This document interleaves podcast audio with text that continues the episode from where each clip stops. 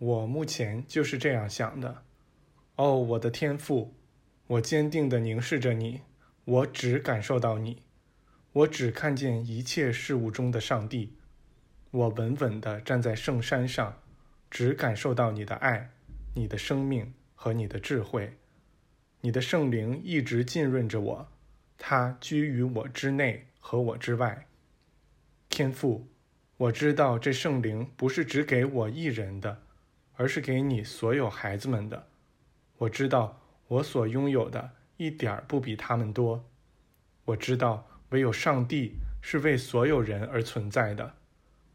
哦，我的天赋，我感谢你。人可以在风暴中央找到真正的平和，因为真正的平静就存在于那发现了其真我的人的心底。与此相反，一个人也可以处于荒凉僻静之地，独自面对着暮色黄昏和大自然的无边寂静，同时却又被激情的风暴撕扯着，或被恐惧的雷鸣摇撼着。在一个肤浅的观察者看来，大自然无疑更偏爱那些具有蛮力的生灵，它们粗暴、贪婪，有能力杀害弱者。但是，我们要考虑到一些往往不被人注意的简单事实：在这个世界上，羔羊比狮子多，而这并非偶然。大自然不会盲目的犯错。大自然就是工作着的上帝，而上帝不会浪费材料，也不会在建造的过程中糊里糊涂。你们不觉得奇怪吗？为什么在大自然那蛮力较量的熔炉中，狮子没有在人类登场前把羔羊全部吃光，反而是羔羊在这场生存之战中彻底打败了狮子？人类对羔羊的支援不足以解释这样的结果。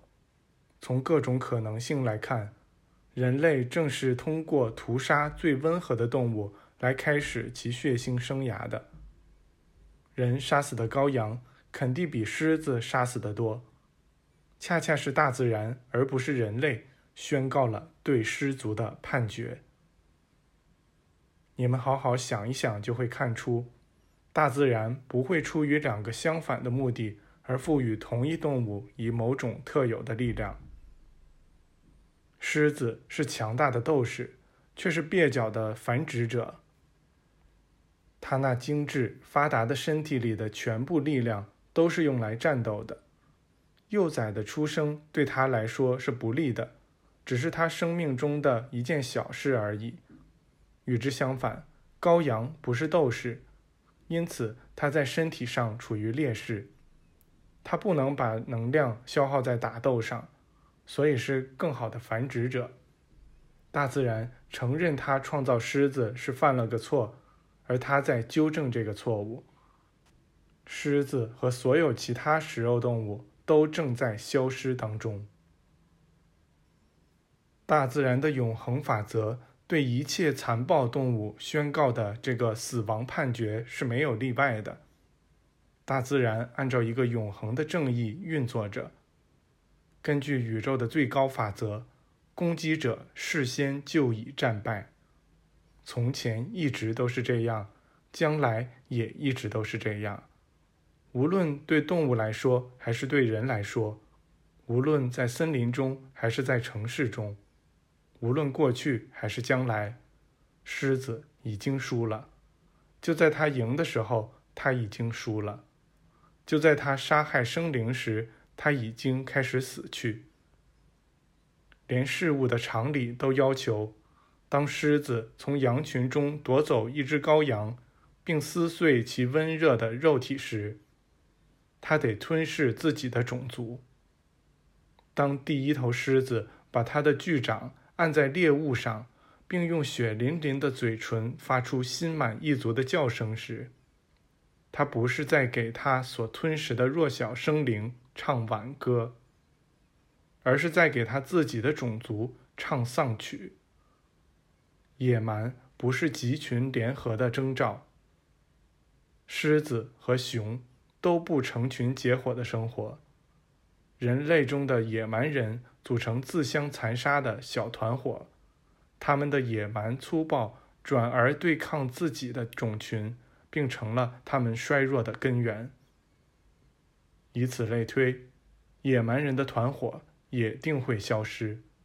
任何一个强大的斗士都从未真正赢得过什么，一切胜利都是虚幻的。当那些军事帝国除了利剑之外别无所依时，他们就会迅速土崩瓦解。到了最后，那些领导者必得放弃武力，并求助于正义和理性，否则就得眼睁睁地看着他们的帝国崩溃。人类或动物中的残暴者都是孤单寂寞的，没有希望，孤立无援，罪责难逃，因为柔和是唯一真实的力量。柔和，那就是一只狮子从其所有品性中减去嗜血的习性。柔和会慢慢让一切生命都服从于它那终将获胜的法则。